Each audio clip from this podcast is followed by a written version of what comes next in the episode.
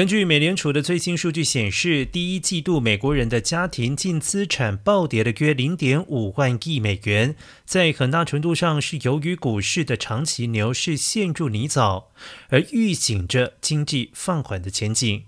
而今年前三个月，道琼斯指数和标普五百指数都下跌了将近百分之五，以科技股为主的纳斯达克指数暴跌了将近百分之九，这是从二零二零年第一季度以来金融市场最糟糕的季度表现。